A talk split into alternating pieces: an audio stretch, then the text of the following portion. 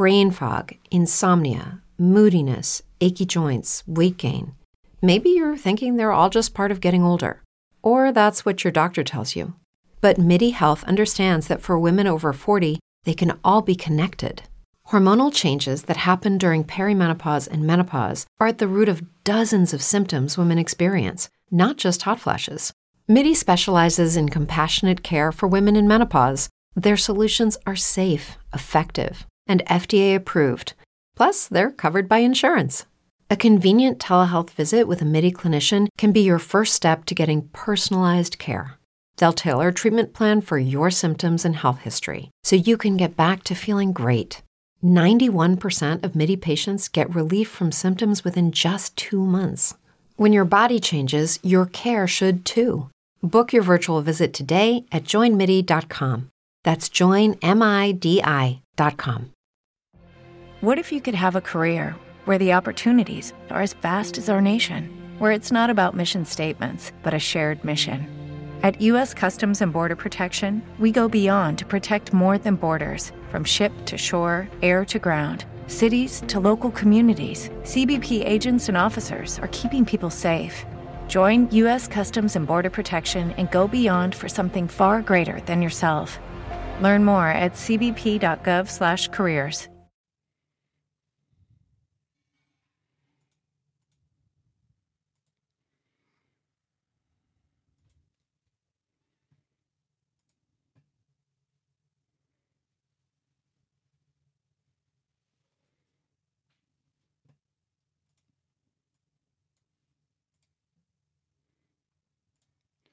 Apuntadores, ¿qué tal? Cinco temas en mi libreta de apuntes para hoy. La crisis en Ecuador, inevitable. Vamos a hacer un análisis con una invitada muy especial directamente desde ese país. La pregunta, ¿podrá el gobierno recuperar el control de su país? El segundo tema, el COVID está de regreso, lo que dice el Instituto Nacional de Salud. Tres, la inflación de 2023 en Colombia y cómo afectará servicios como la luz, el agua, los celulares y los arrendamientos. Cuatro, las nuevas tarifas del SOAT que premian a los evasores y a los infractores y castigan a quienes pagan cumplidamente el seguro y no se accidentan. Y quinto, cuánto le costará a los pensionados este año la cotización al Sistema Nacional de Salud. Bienvenidos.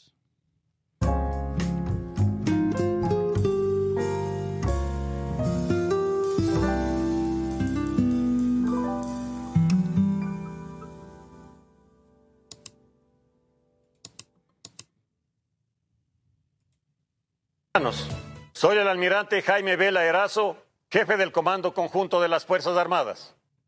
Junto a mí se encuentran el señor secretario de la Administración Pública, la señora ministra de Gobierno e Interior, el señor ministro de Defensa Nacional y el señor comandante general de la Policía Nacional.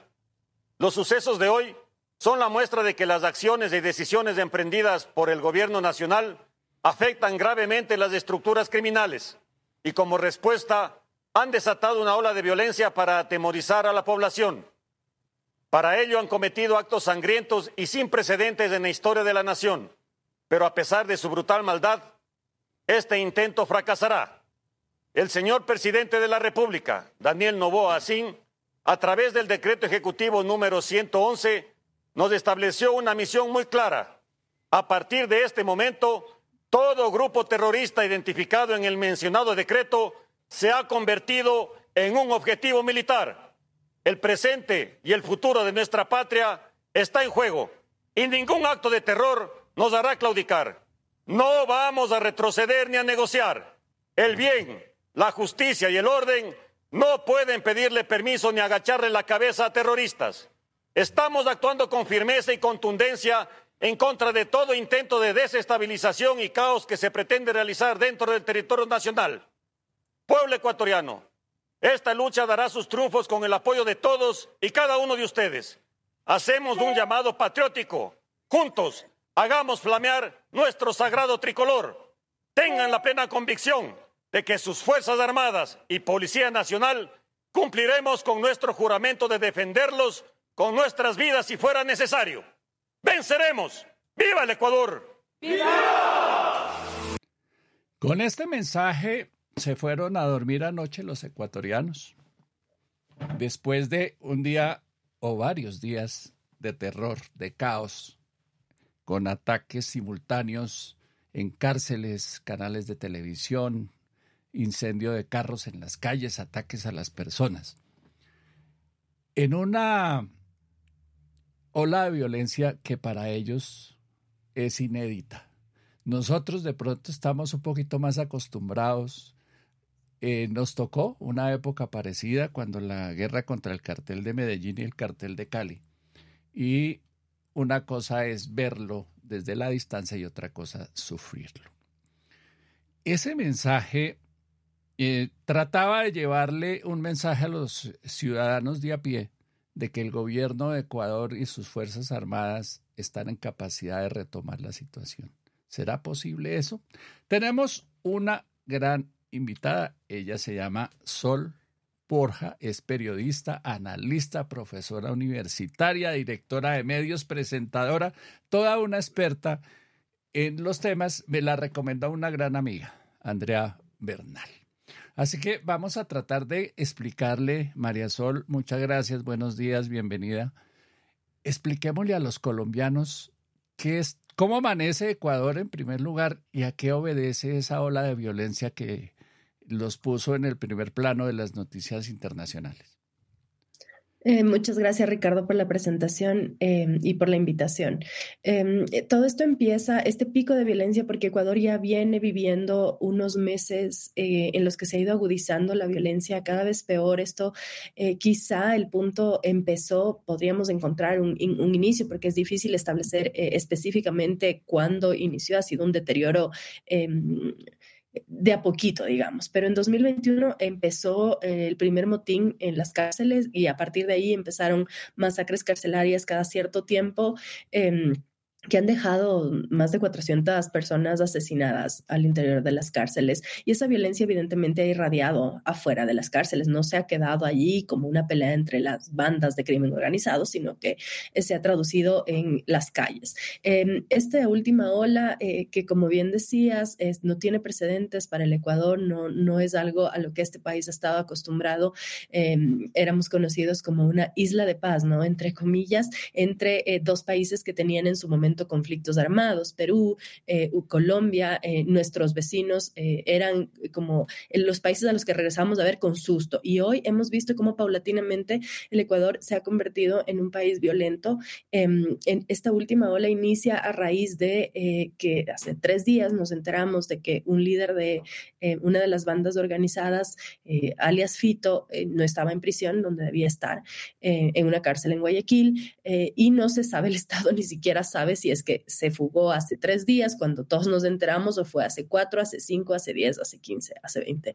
El Estado no ha podido dar una respuesta de qué fue lo que pasó eh, y evidentemente no hay un túnel, no hay una puerta de escape, sino eh, muy probablemente salió con la anuencia y la complicidad de autoridades estatales. Y a la madrugada de ayer, en las primeras horas de la mañana, hubo una segunda fuga de Colompico, eh, otro considerado un delincuente peligroso, cabecilla de otra banda organizada eh, organizada eh, y se fuga junto a 31 personas de otra cárcel, esta vez en Riobamba, y todo esto ocurre a raíz de que se enteran de que van a ser trasladados a otras cárceles, porque cada banda organizada tiene el control o cierto control de una cárcel en distintas ciudades.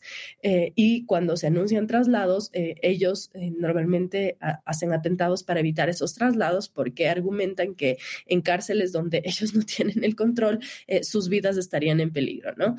嗯 entonces esto empezó hace tres días, se agudizó ayer cuando estas imágenes que han recorrido el mundo en un canal de televisión, en TC Televisión en Guayaquil, eh, vimos que entró un grupo armado, eh, sometió a los periodistas, todo esto lo vimos en vivo, en ese momento yo estaba grabando em, el programa en el canal y eh, tuvimos que parar la grabación y salir ese momento en vivo y transmitimos en vivo ese momento lo que estaba pasando en este canal amigo en Guayaquil em, y veíamos cómo sometían a los colegas, a los camaradas camarógrafos, a personal del equipo de TC Televisión, eh, a uno incluso le metieron una granada en el bolsillo, eh, mientras hacían anuncios amenazantes, el audio no era muy bueno, pero se escuchaban gritos, se escuchaban disparos, esto duró más o menos una hora y media y la mayor parte de esto lo pudimos ver y escuchar en vivo.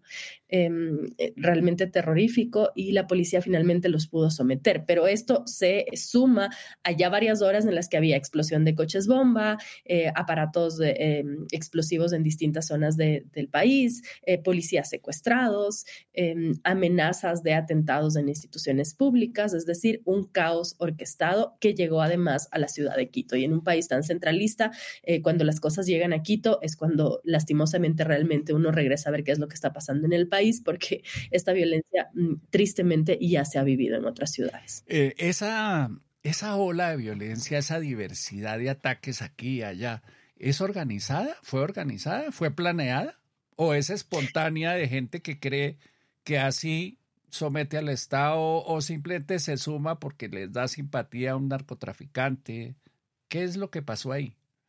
Es inevitable pensar que hay algún nivel de organización detrás de eso porque son demasiados actos y parece haber una coordinación. Eh, digamos, no tenemos información suficiente para poder decir sí, es, organizado, pero los indicios podrían llevarnos a pensar que sí son, porque si al mismo tiempo tienes eh, explosiones que además son similares, ¿no? Eh, son normalmente dos individuos que se movilizan en una moto, lanzan un artefacto o coches que tienen cilindros de gas al interior en zonas específicas o policías que son secuestrados con modalidades similares en eh, unidades de policía en donde no hay mayor refuerzo o eh, patrulleros que son incendiados, digamos, es bastante similar lo que está pasando. Ahora, claro, ayer también se hablaba de quiénes eh, son las personas que atentan y que hacen estos atentados que hoy han sido calificados después del decreto presidencial como terroristas. Es una veintena de organizaciones criminales que tras un decreto presidencial ayer se declaran como terroristas y em, entenderíamos, porque todavía no tenemos mucha claridad sobre el significado. Ha habido algunas discusiones entre juristas y constitucionalistas sobre el alcance de este decreto.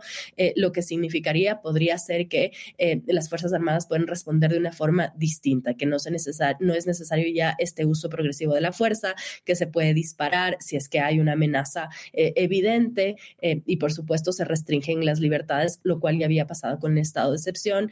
ahora hay un toque de queda, no podemos movilizarnos entre las 12 de la noche y las 5 de la mañana y también en medio de estas decisiones eh, presidenciales, eh, como la zozobra de la gente al verse nuevamente ante una situación eh, que hoy alcanza, como decía hace un momento, la capital, que normalmente ha sido siempre una ciudad bastante tranquila y bastante alejada de los conflictos que sí han ocurrido lastimosamente en ciudades históricamente abandonadas y más cercanas a la costa, como Esmeraldas, por ejemplo.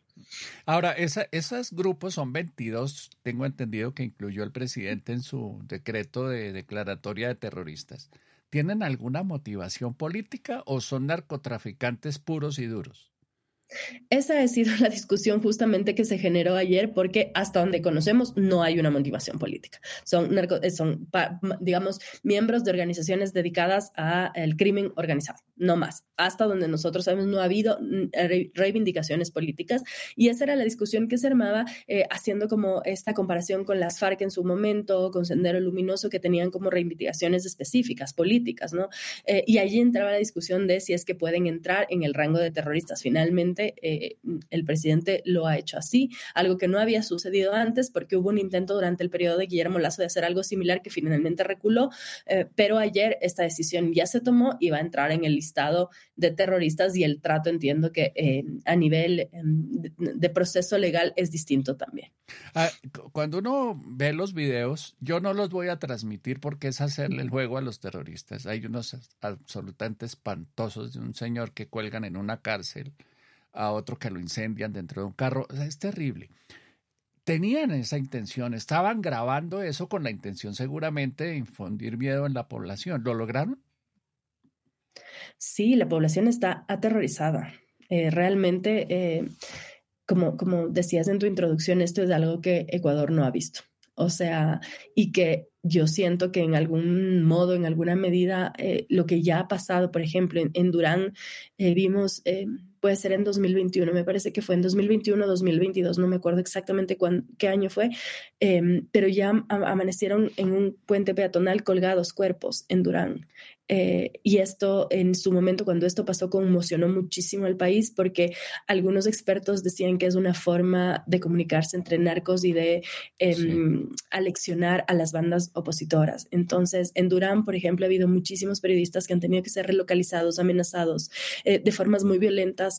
Eh, la gente no puede ya vivir, es decir, estas balas perdidas, entre comillas, y estas víctimas colaterales, entre comillas, son ciudadanos de a pie, porque entran ataques armados y se disparan, por ejemplo, en canchas de fútbol, por matar a una persona que aparentemente pertenecía a una banda rival y se asesina a todo el que estaba al lado. Y en esa se han perdido la vida de muchísimos niños, por ejemplo, o de muchísimos adolescentes que estaban allí. Hace pocos días, eh, cerca del fin de año, em, en una iglesia entraron a matar a una persona y ahí estaba un niño de 10 años que fue asesinado. Es decir, esta violencia eh, que no ha sido en la ciudad de Quito, ha sido nuevamente en ciudades, por llamarlas de alguna manera, periféricas. Eh, hoy que se ha traducido en, estos atentados que hubo en ciertas zonas de Quito, eh, generó como un pánico generalizado de pensar, bueno, si la capital política está tomada y el Palacio de Carondelet, que es la sede presidencial, em, está cercado como está cercado, ¿qué nos espera? Y a todo eso se ha sumado un silencio estatal preocupante. Estas imágenes de, del comando, comando Conjunto de las Fuerzas Armadas que tú presentabas al inicio, eh, no, no, no, le ponen al presidente a la cabeza. Entonces ha sido como eh, difícil descifrar el rol que está teniendo el presidente de la República porque él no ha dado la cara, es decir, físicamente no se ha pronunciado en una cadena, en un medio a decir, bueno, esto es lo que estamos haciendo, esto es lo que va a pasar. Y al contrario, hemos visto o a su secretario de comunicación hacer eh, declaraciones erráticas en medios de comunicación, eh, como decir, por ejemplo, que em, ya no se sintió seguro y que como ya el lugar en el que antes se sentía seguro ya no se sintió seguro y que por eso se fue, que es como parece una cantinflada, incluso a nivel de declaraciones hablando de, de Fito eh, o eh, decir que lo mejor para el Estado era no hacer nada, o sea, como cosas eh, bastante desatinadas para el momento que está viviendo el país. y por otro lado, esta imagen del jefe del Comando Conjunto de las Fuerzas Armadas, que bueno, está bien que esté el que jefe del Comando Conjunto, pero también se necesita una presencia simbólica del presidente de la República, ¿no? Y eso no hemos tenido y creo que eso ha generado también cierto nivel de desazón y una pregunta de, bueno, y a todo esto, ¿dónde está el presidente? Pero eh, sí, es una buena pregunta. ¿En dónde está el presidente? Y de pronto la señal, eh, tratando de entender qué significa la declaratoria de estado de conmoción interior, como lo llaman allá. En Colombia es un estado de sitio o un estado de conmoción. Y lo que hace en Colombia, no sé si aplique para el caso de Ecuador, es que Sí, se le da a las fuerzas militares unas posibilidades de hacer operativos sin orden judicial, eh, tener a la gente detenida un poco más de tiempo para llevarla ante la justicia y otra cosa. Y hay mucha preocupación siempre por violaciones de derechos humanos y esas cosas. Pero eso se acude es cuando ya la situación es inmanejable. What if you could have a career where the opportunities are as vast as our nation, where it's not about mission statements, but a shared mission? At U.S. Customs and Border Protection, we go beyond to protect more than borders from ship to shore, air to ground, cities to local communities. CBP agents and officers are keeping people safe. Join U.S. Customs and Border Protection and go beyond for something far greater than yourself. Learn more at cbp.gov/careers. As a new Western Union customer, you can enjoy a $0 transfer fee on your first international online money transfer. Send money to your family and friends back home the fast, easy, and reliable way. Visit westernunion.com or download our app today to get started, and your first transfer fee is on us. FX gains apply, not available for credit cards and transfers to Cuba. Services offered by Western Union Financial Services Inc. and MLS 906983 or Western Union International Services LLC and MLS 906985. Cuando ya el gobierno siente que está perdiendo el control. ¿Esa es la sensación que tienen los ecuatorianos? Pero hace rato, Ricardo. O sea, esto no es de Sí, esto no es de ayer, esto viene pasando hace rato. Se ha agudizado, sí, en el periodo de Guillermo Lazo, eh, que hay que recordar además del contexto. Guillermo Lazo no llega a terminar su periodo presidencial, que estaba para cuatro años. Es decir, él termina em, en un, involucrado en un juicio político que eh, él decide disolver la Asamblea. Hay una figura constitucional en el Ecuador que se llama la muerte cruzada, que cuando hay una grave conmoción social, o la Asamblea puede disolver y mandar a la casa al presidente, o el presidente presidente puede disolver la Asamblea. Cuando estaba en medio de un juicio político, de un intento de juicio político que ya había iniciado, Guillermo Lazo disuelve la Asamblea, evitando él ser destituido a través de este mecanismo, eh, que fue una mañosería política también, eh, porque había muchos cuestionamientos sobre la conducción a la que estaba llevando el país. Digamos que este año que cierra, ahora en 2023, nosotros cerramos con 40, cerca, porque todavía no tenemos las cifras oficiales, pero cerca de 40 muertes violentas por cada 100 mil habitantes. En 2023 nosotros estábamos, en 2022 estábamos escandalizados porque cerramos con 25.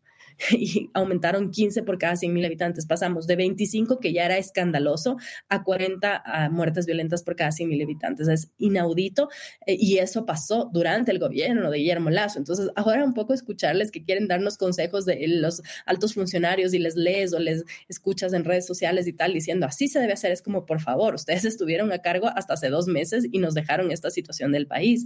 Y, este presidente es un presidente Nobel, lleva apenas, eh, ni siquiera son dos meses que está en el cargo es un presidente que no tiene experiencia política, tiene 35, 36 años, es jovencísimo. Em, y bueno, puede estar formado, porque tiene formación en Harvard y todo lo que tú quieras, seguramente eh, tiene sus méritos, pero eh, la experiencia política no se gana de la noche a la mañana. Y eso es importante también cuando estás conduciendo un país en la situación tan delicada en la que está el Ecuador. Ahora, María Sol, ¿cómo es que llegan 22 bandas a tener casi el mismo poder del Estado o más poder que el Estado? ¿Qué pasó? ¿Quién dejó que eso pasara?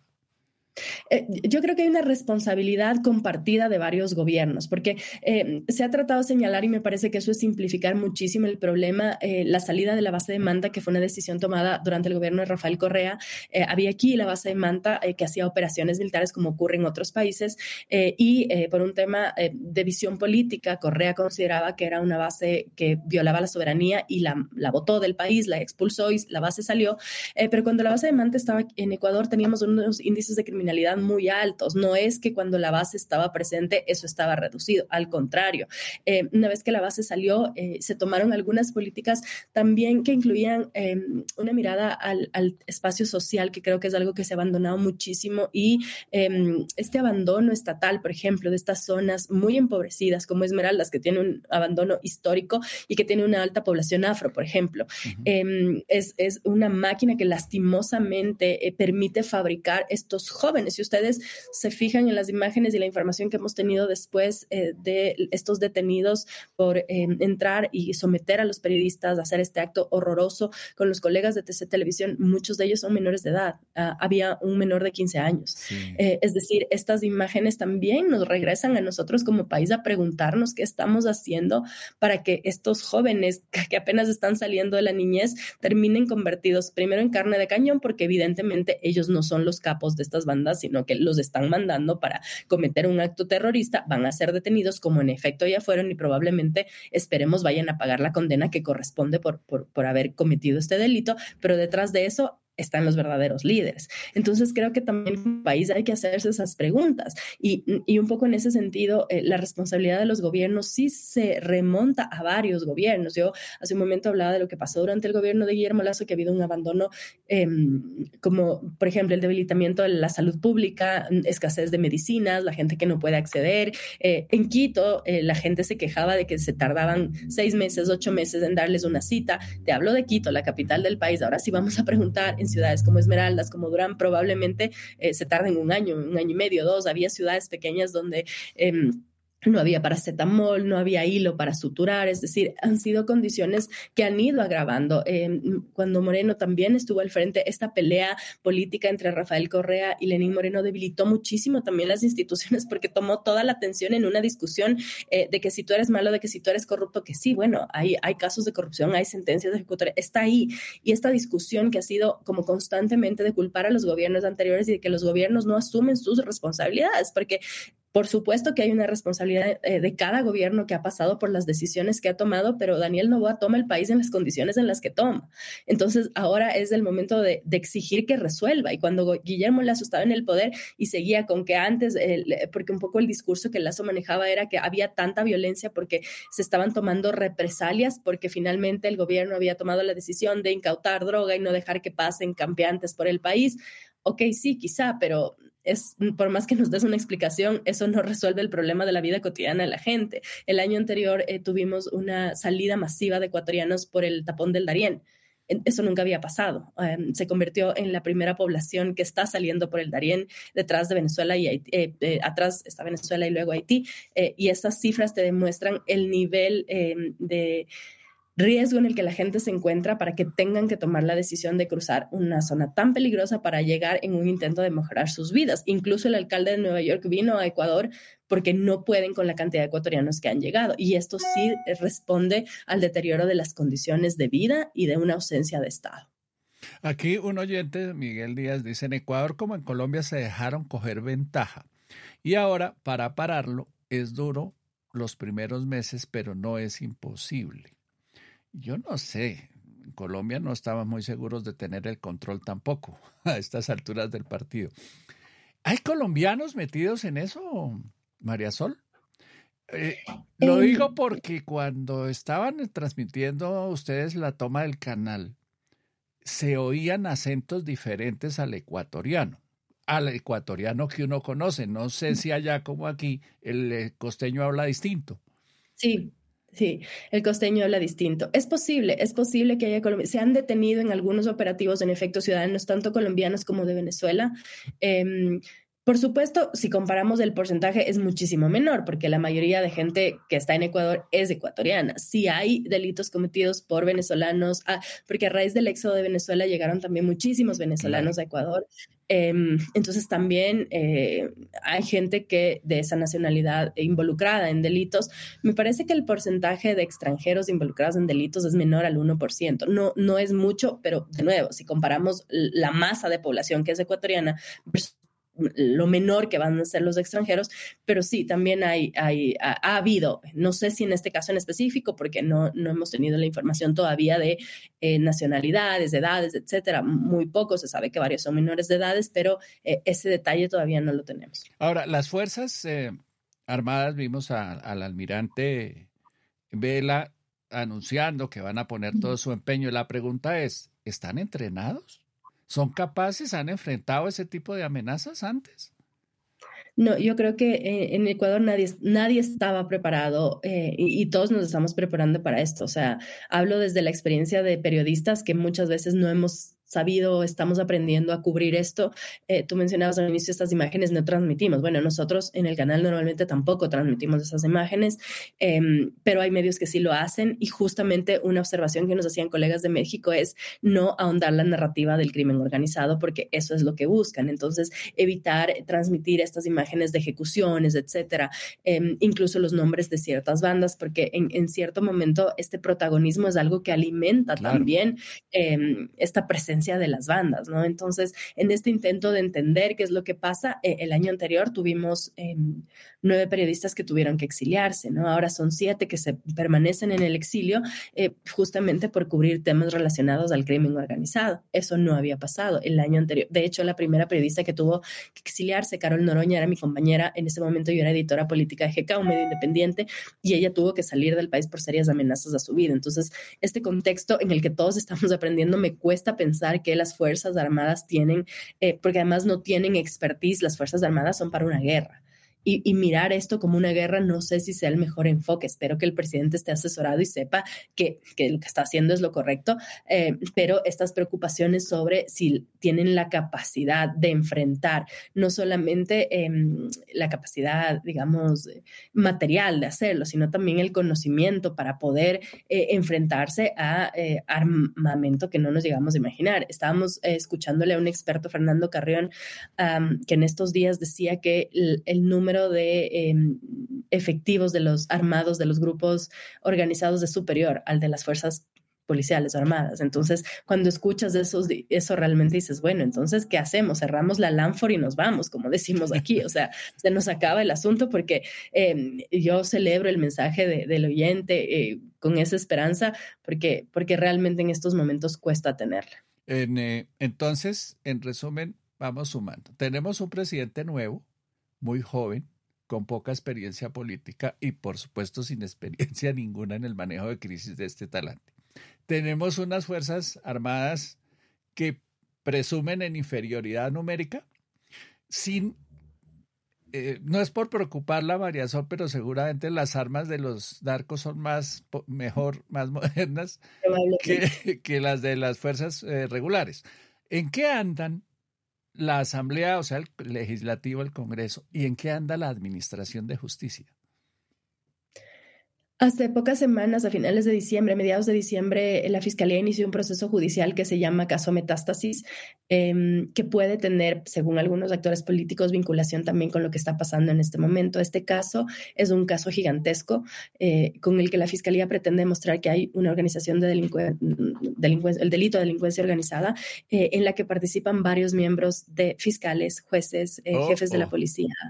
está involucrado el presidente, el expresidente en ese momento presidente de la Judicatura, del Consejo de la Judicatura, em, y en los que se eh, difundieron, se hicieron públicos y se siguen haciendo públicos chats eh, de cómo operaba supuestamente esta organización delincuencial para tener influencia en el Estado. Funcionarios de todo nivel eh, operando al servicio del narcotráfico. Entonces, esto da cuenta de que las instituciones están sumamente permeadas y en, en, estos días la, la, respuesta que han dado tanto desde varios movimientos políticos de la Asamblea como líderes políticos ha sido decir, decidir que eh, se le dé un respaldo irrestricto al presidente Novoa en las decisiones que vaya a tomar, em, pero resulta muy desalentador después de escuchar y ver cómo en este caso ha permeado tanto las instituciones. La pregunta ha sido, bueno, si en este caso que se logra descubrir ha permeado tanto, imagínate cuántos otros casos puede haber que todavía no hemos descubierto y que está permeado. ¿Y la Asamblea respalda al presidente? Sí, esa ha sido la comunicación en estos días em, de total respaldo a las decisiones del presidente de, una, de un intento de eh, mantener la unidad en contra del crimen organizado. Ahora, ayer vimos al presidente Correa en sus redes sociales diciendo que apoya al presidente, que es el momento de que Ecuador se una, pero también vino después una reacción muy fuerte tratando de culparlo de la situación en una cosa que empieza a pasar en Colombia, y ahí sí quisiera que me dijeras si lo que están diciendo el presidente Correa es verdad. ¿Cuál es el caso? Eh, le sacan un video donde él habla de una de las bandas que aparece en la lista de las 22.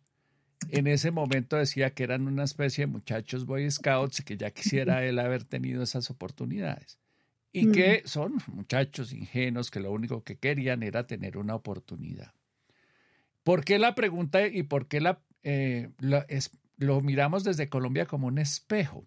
Porque aquí el presidente Gustavo Petro anda en el mismo plan de creer que los jóvenes que casi acaban con el país hace de dos o tres años, en lo que llamaron el estallido social, merecen es un sueldo mensual del gobierno colombiano en lugar de hacerlos trabajar y castigarles los delitos. Lo que están diciendo aquí, miremos en el espejo de Ecuador, esos scouts se convirtieron en bandas que controlan el Estado. ¿Es así de grave la situación?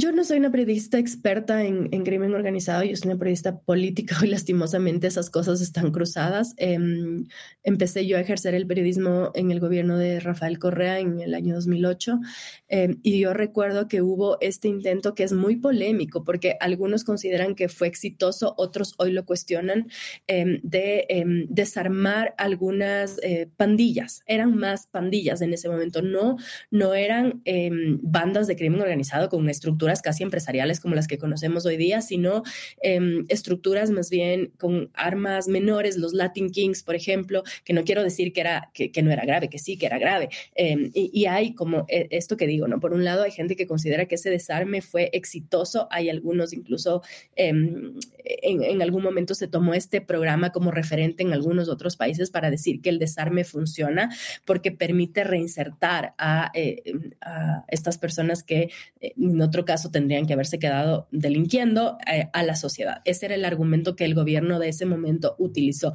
Hoy podemos decir, bueno, eh, quizá en algunos casos funcionó, pero como programa quizá no necesariamente, porque algunos miembros de esas bandas quizá eh, en, ese momento lo dejaron, pero permitieron, por ejemplo, uno de los... Em, de, los, de las observaciones que se hace con respecto a eso es eh, justamente esto de no haber tenido un castigo y de que no haya una consecuencia a estos actos que cometieron y al contrario dar como una oportunidad. Y por otro lado dicen bueno pero si le das una oportunidad le estás diciendo deja las armas que sí hay vida más allá de las armas entonces es bastante polémico es bastante polémico ha ocurrido en otros países em, pero no te podría decir en mi experiencia si tiene una, una relación directa con lo que hoy está pasando bueno, en un año y medio tienen que tomar la decisión de elegir un nuevo presidente. ¿Qué está pensando la gente hoy en la calle? Creo que la gente está pensando en sobrevivir.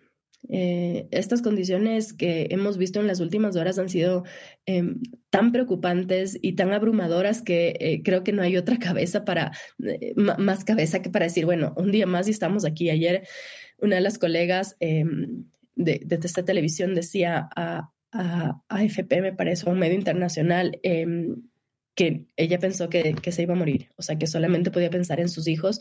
Y claro, ayer podíamos agradecer que nuestros colegas por lo menos regresaron vivos, después del el horror que vivieron, regresaron vivos. Esa no es la suerte que tienen muchos ecuatorianos que salen y no regresan, producto de la violencia. Entonces... Oh, oh, oh, ¿Necesitas ayuda? En O'Reilly Auto Parts te ayudamos. ¿Necesitas algún consejo? Te aconsejamos. Nuestros profesionales en autopartes están siempre disponibles para ayudarte a encontrar lo que necesites. Excelente servicio al cliente es solo una de las ventajas que ofrece O'Reilly Auto Parts. Los profesionales en autopartes. Oh, oh, oh,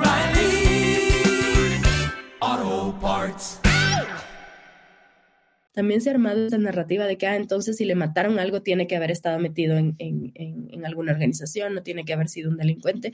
Y no necesariamente es así, porque si bien sí hay em, estas eh, saldadas de cuentas en las que se mueren muchas personas involucradas o son asesinadas entre los unos a los otros, personas involucradas en organizaciones, pero también se muere la gente común y corriente que está saliendo eh, a comprar el pan y recibe un disparo, eh, o que producto de, este enfrentamiento termina como termina los colegas de TC Televisión. ¿Quién de ellos era delincuente? Ninguno. Y está, estuvieron sometidos y felizmente salieron con vida. Eh, entonces creo que no hay cabeza para la gente más que para pensar sobrevivimos un día más para la mayoría de los ecuatorianos.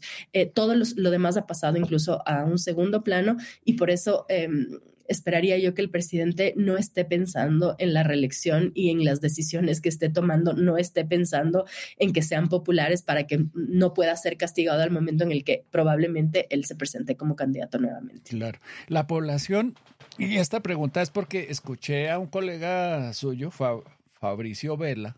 Fabricio Vela, sí. Quejarse de que el gobierno no informaba que no decía nada, que, no que todo el mundo quería saber si mandaron o no los niños al colegio, si salir a trabajar o quedarse en la casa y que el gobierno guardaba silencio. ¿No hay comunicación del gobierno para los periodistas y para la gente? No. Em, ayer, antes de que ocurra eh, lo de eh, esto que pasó en TC Televisión, en las primeras horas de la mañana, personalmente, eh, mi marido y yo somos periodistas y nosotros dijimos, bueno, nuestro hijo no se va hoy a clases porque ya teníamos como el olfato que te da el periodismo. O sea, ya habíamos visto todo lo que había pasado y dijimos, bueno, hoy se va a quedar acá, no importa. Y, claro, yo recuerdo que en la mañana varios en los chats de padres y tal preguntaban las clases y tal el Ministerio de Educación se pronunció de que está haciendo un análisis para ver si se suspenden las clases, sobre todo en los colegios cercanos a las eh, cárceles, a las ocho y media de la mañana, cuando ya todos los niños estaban en clases, y, la decisión de suspender se tomó cuando en efecto todos los niños estaban en clases eh, y ya era válida ya no para ayer, porque ya la mayoría se fueron, sino para los días siguientes, hoy, mañana, pasado. Hasta el viernes está tomada esta medida, sujeta a revisión.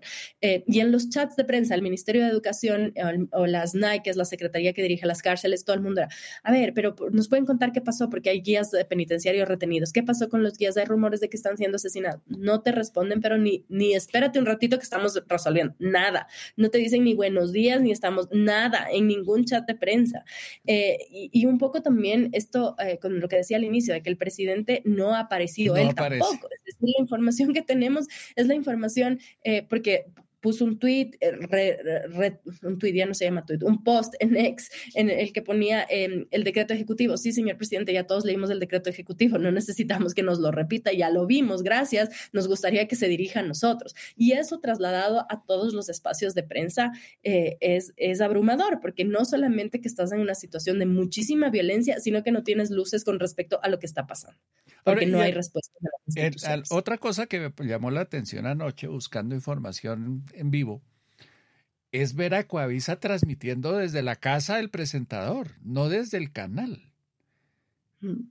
Era una, eh, fue una señal equivocada mía o qué pasó ahí? O ustedes se van a quedar en la casa, hoy la tecnología lo permite. En pandemia yo, por ejemplo, transmití para RCN desde, desde esquí este mismo ejercicio. Eh, así de inseguro está el periodista que es mejor quedarse en la casa y no decir en dónde está me, estás, me estás enterando de que Guavisa ha hecho esa transmisión. La verdad no lo sabía. Yo estuve, yo misma estuve en transmisión en, en RTU, el canal en el que eh, tengo mi, programa junto precisamente a Fabricio Vela.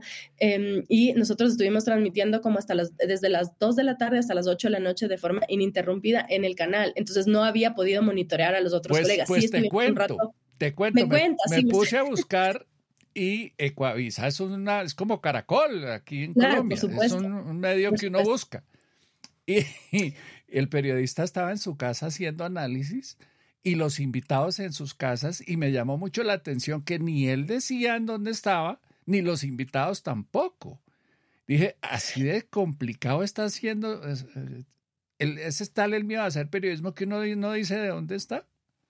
O sea, yo, yo siento que, que, los periodistas también estamos con miedo de, de ejercer, porque eh, yo decía hace un momento, hay siete periodistas que salieron, siete periodistas que hoy están exiliados, eh, ha habido amenazas, ha habido periodistas que han tenido que salir del país, ha habido periodistas asesinados. Eh, uno de ellos, de hecho, se menciona que probablemente fue este capo que es investigado en el caso Metástasis que comentaba hace un momento, que es un periodista de Manabí, que fue asesinado supuestamente, según lo que ha dicho la fiscalía, por error. Es decir, hay unas condiciones.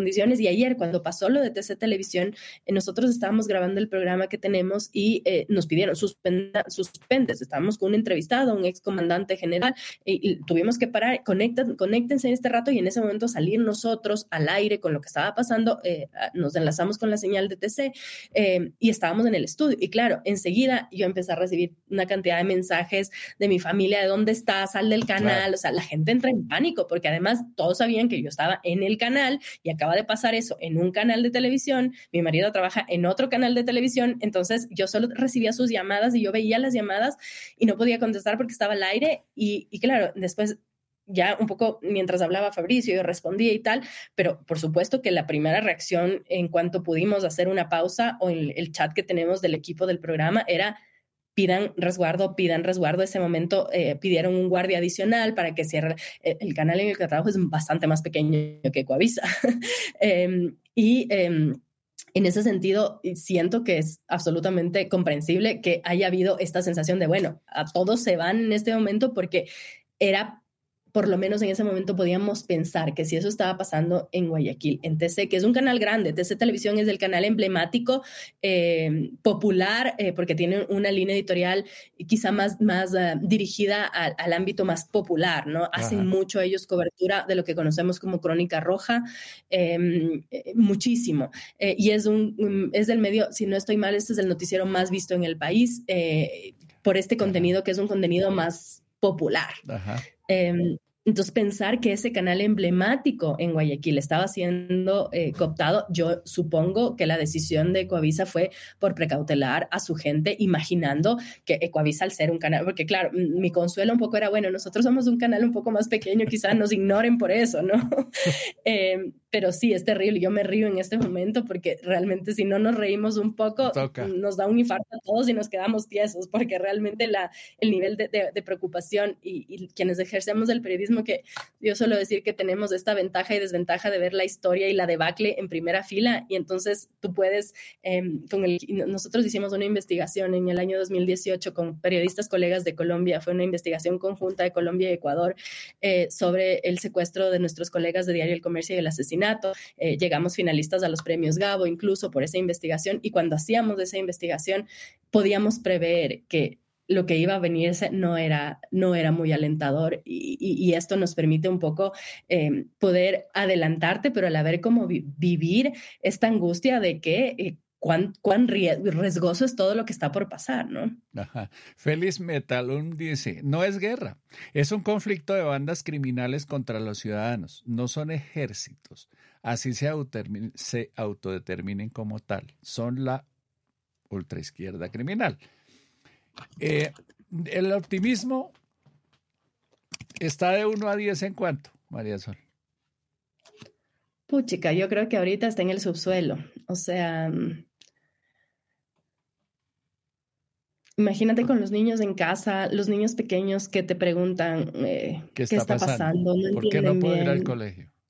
Porque, claro, porque ese es su... Claro, entonces yo pensaba, eh, como te decía un inicio, yo ejerzo el periodismo desde el año 2009 em, y los, no sé, los ocho primeros años pasaron bien y los últimos a partir de 2019 ha sido un desgaste que parece años de perro, o sea, multiplica desde 2019 que son hasta acá cinco años, siento que han sido 40, porque vivimos en 2019 un paro nacional que fue brutal, brutal, un nivel de agresión terrible. Eh, en ese momento eh, yo era editora política de GK pero salía a cubrir el paro. Eh, el otro día salía como en mi celular esos recuerdos que te salen de hace cuatro años, ¿no?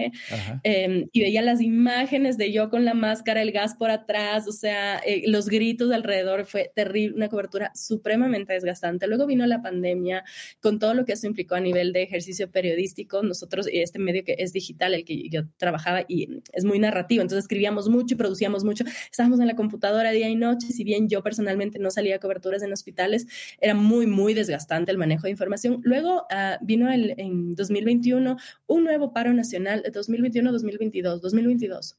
2022 en el gobierno de Guillermo Lazo un paro nacional que fue brutal. La primera vez que yo salí a una cobertura en Ecuador con chaleco antibalas, eh, que había un riesgo enorme para los periodistas eh, y ahora estamos enfrentando esto. Entonces es como decir, mira, en retrospectiva estos últimos años han sido durísimos para los ciudadanos. El Ecuador ha vivido un deterioro muy duro, muy duro que, que, que era difícil de prever. Eh, y aún así, eh, estamos intentando hacer eh, un periodismo lo más riguroso, eh, lo más transparente posible.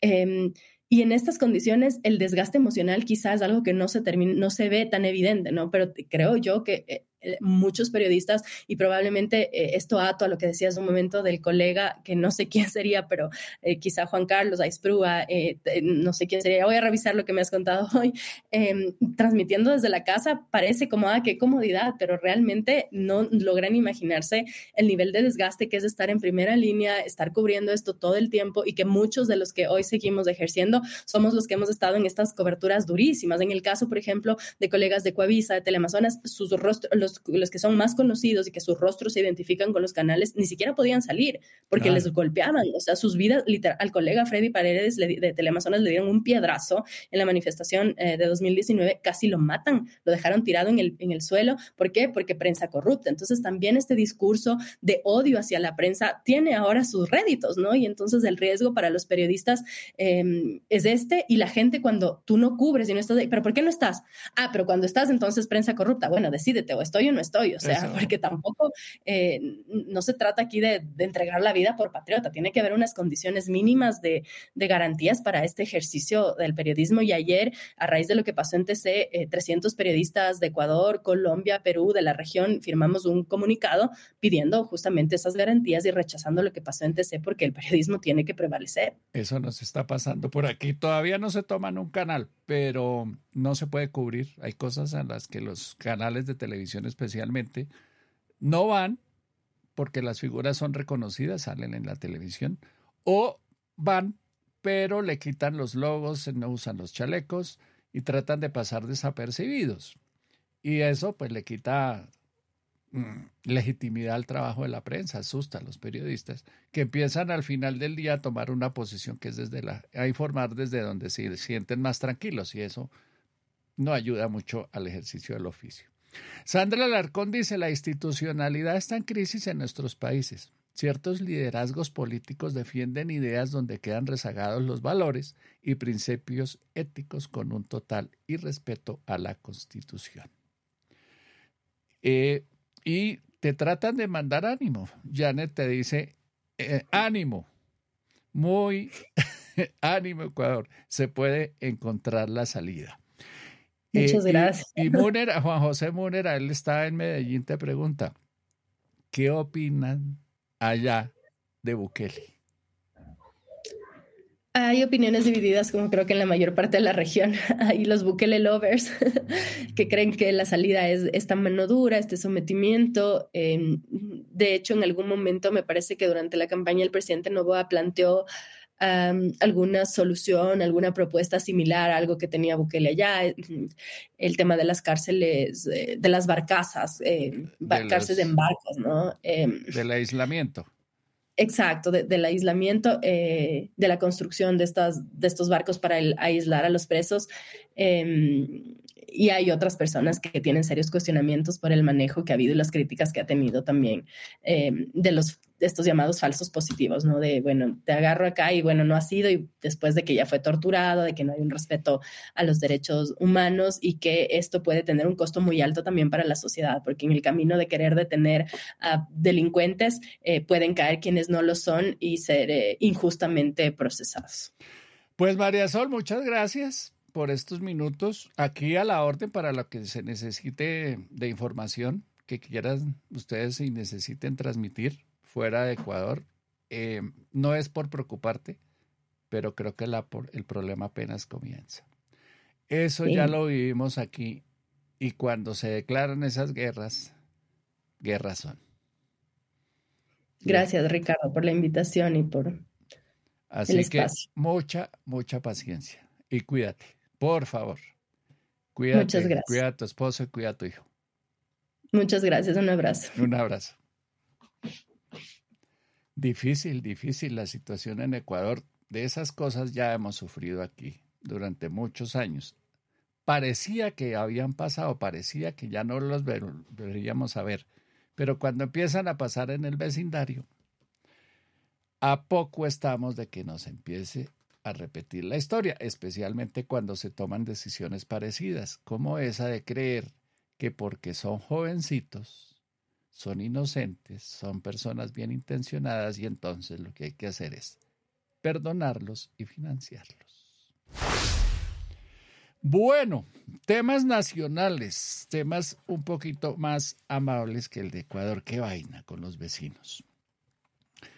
Eh, hay alarma. Ayer hablábamos del tema anecdóticamente hasta que salió un comunicado del Instituto Nacional de Salud llamando la atención de que evidentemente está, se están empezando a congestionar las eh, unidades de cuidado intensivo, que las UCI ya están en una ocupación del 65% por enfermedades respiratorias y confirmar que a Colombia ya llegó la última versión del COVID-19 que se llama la cepa JN.1.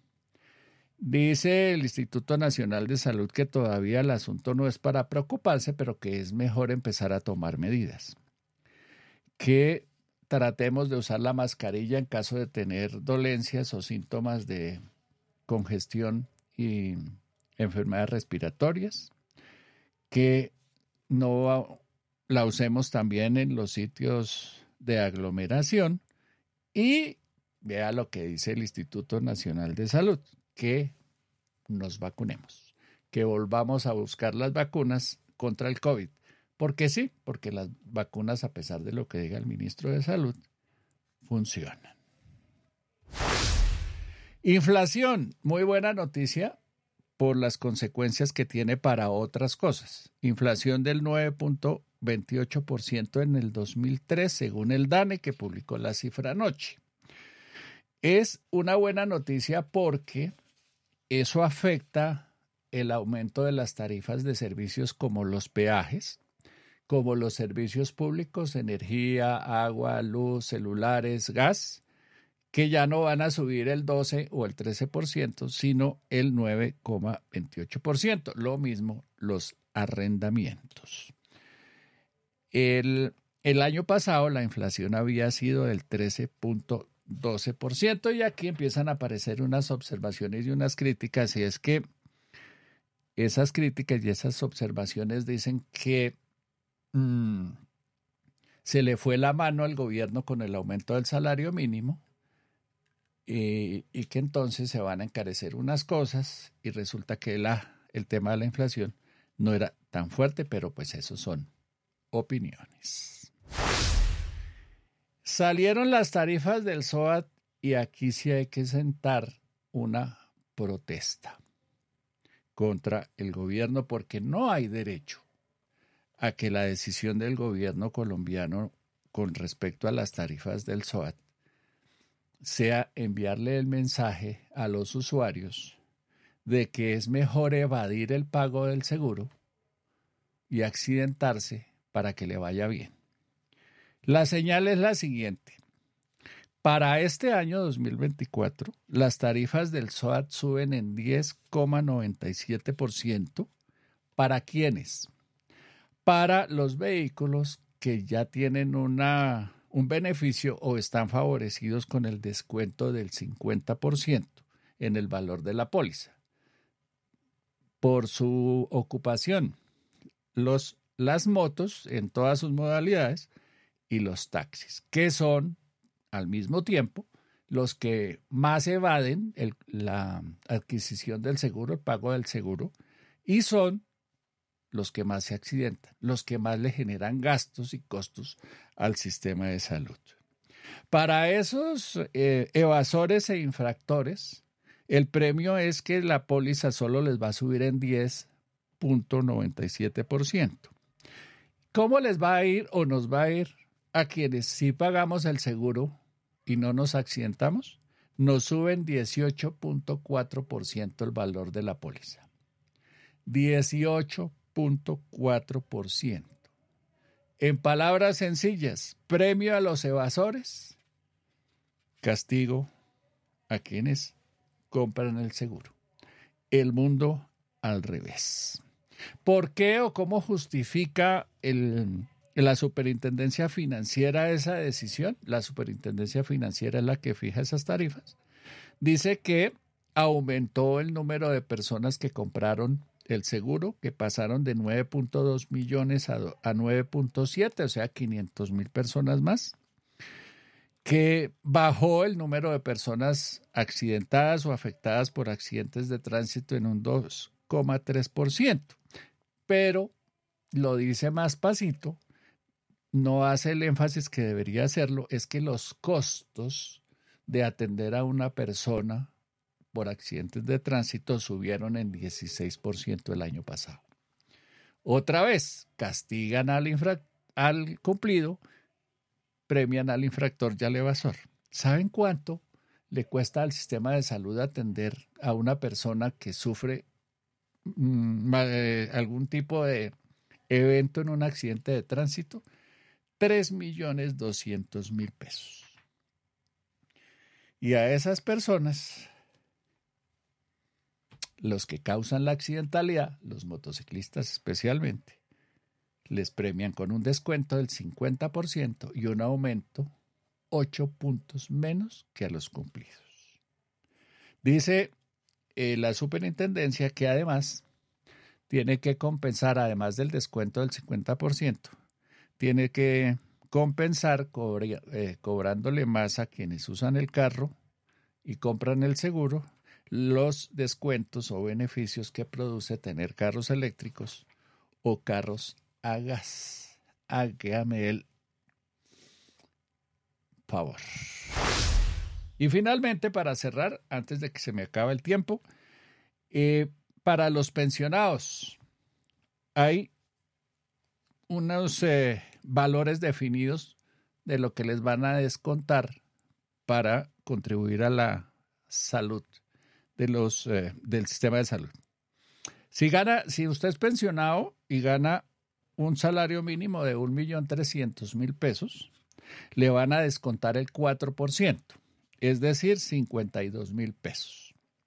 Si usted es pensionado y recibe una mesada de hasta tres salarios mínimos, que son 3 millones 900 mil pesos, le van a descontar el 10%, que va, pues eso implica un descuento de 130 mil pesos o 390 mil de acuerdo con su ingreso mensual. El 10%. Y quienes ganan o reciben una mesada superior a 3 millones 900 mil pesos, les van a descontar el 12%. Es decir, una persona que reciba una cotización, una mesada eh, pensional mensual de 3 millones 900 mil pesos, va a tener que pagar 468 mil pesos de cotización al Sistema Nacional de Salud. Dichas las noticias, démosle una miradita a los comentarios de la audiencia que veo que están bastante nutridos. José Luis dice, cambio de tema, no es mal, no es mofa, le presento información independiente sobre las vacunas. Me gustaría que lo examinara y nos diera su posición. Gracias. Pues José, escríbame. Mi correo es ricardo Escríbame, la miramos y por supuesto lo comentamos. Miriam Pira, muy buenos días para todos. Dios proteja a los ecuatorianos. Fabiola Castillo saluda. Eh, José Luis dice, no estamos lejos de ver nuevamente esas manifestaciones. Lo del estallido social supongo que se refiere. Miguel Díaz, ese ya lo leí. En Ecuador como en Colombia se dejaron coger ventaja y ahora para pararlo es duro los primeros meses, pero no es imposible. Eh, Rafael Cárdenas, buenos días. Apuntadores, primer programa del 2024 que logro en vivo. Un feliz año para todos los que nos acompañan. Fabiola Castillo, el hacinamiento y pésima infraestructura de cárceles en Ecuador históricamente ha sido peores a los de Colombia. Ojalá el presidente Novoa se ocupe de fondo de la situación. Ahí en eso que cuenta Fabiola me hizo acordar que hay una noticia en desarrollo grave, porque nos quieren mandar 1.500 colombianos que están en las cárceles de Ecuador, supongo yo, pensando en bajar el hacinamiento de las cárceles ecuatorianas. Ayer la Cancillería de Ecuador le escribió al ministro de Justicia en Colombia que ahí le voy a mandar 1.500 y el ministro de Justicia le dijo, oh, oh, oh, oh, yo tengo las cárceles llenas, así no juego. Es uno por uno y vamos autorizando caso por caso. Entonces ahí va a haber un forcejeo entre los dos gobiernos, supongo, porque con esta crisis en Ecuador el presidente Novoa seguramente va a querer, sí, bajarle un poquito al hacinamiento. Y aquí no hay donde meter tanta gente, haciendo una parodia de la canción No hay celda para tanta gente o no hay cárcel para tanta gente. Rafael dice, me toma por sorpresa el titular, no sé qué pasa en Ecuador, ayer estuve volando todo el día para llegar a Canadá. Tenaz situación, Dios proteja al hermano pueblo ecuatoriano. La cosa está fea así. Esa ola de violencia es reflejo, eco de prácticas de terrorismo en México y Colombia, dice Fabiola. Juan José Múnera, hola. Me parece que hace muy bien el presidente Novoa a fin de proteger a su población y la nación de llegar a ser un Estado fallido. Las organizaciones, las bandas organizadas son un escudo de las organizaciones dedicadas al narcotráfico. Rafael insiste, la verdad, qué miedo todo lo que ocurre en Ecuador por lo que escucho. Lo cierto es que por lo que describe la invitada, los gobiernos se han dejado coger ventaja. Mm, ese es el problema, que se ponen con manos blandas y después se arrepienten. Después de echarse para atrás resulta complicadísimo. Eh, entre otras cosas, porque si, algo saben hacer los criminales es victimizarse. Ah, esos son expertos en eso. Supongo que el tráfico de drogas ha venido subiendo en el Ecuador y por tanto el interés de los carteles en el control territorial toca apoyar al presidente Novoa. A los narcotraficantes les queda más fácil centrar su operación en mercados dolarizados, dice Juan José Monera. Sí, eso vi ayer en las redes sociales, ese comentario también. Juan Corredor, Ecuador se convirtió en un mini México y una mini Colombia hace rato. Y dice Juan, muy lúcida la invitada, pero estoy en desacuerdo con el que el único motivo de esto sea que haya parado proyectos sociales. Es la misma posición de la izquierda en Colombia y nada de autoridad. Ecuador podría superar esta coyuntura operativa con la ayuda de Colombia. Tenemos mucha experiencia, pero no veo al gobierno actual apoyando operativamente a nuestro vecino. Yo tampoco. La verdad. Yo le pregunté a, a Sol por la presencia de colombianos y fue bastante prudente. Dijo que no tenía pruebas todavía que había participación de colombianos. Pero ¿a cuánto estamos a horas de que nos digan que detrás de ese bollo andaban metidos los colombianos? Segurísimo, segurísimo. Bueno, esta situación va a afectar el turismo. Claro, especialmente en Esmeralda, según lo que nos contó eh, Sol, María Sol. Juan Corredor, bueno, ya empiezan a discutir ahí. Black Spider dice, la educación. Castigados deben ser los criminales. La educación, las clases pueden empezar cuando los militares estén en las ciudades garantizando la seguridad. Por un par de días podrían tener que hacerlo, pero el ejército normalizará la situación. Inés y nuestro país está cosechando los pactos que hizo Correa con los narcos. Miserables. E Inés entonces asumo es ecuatoriano.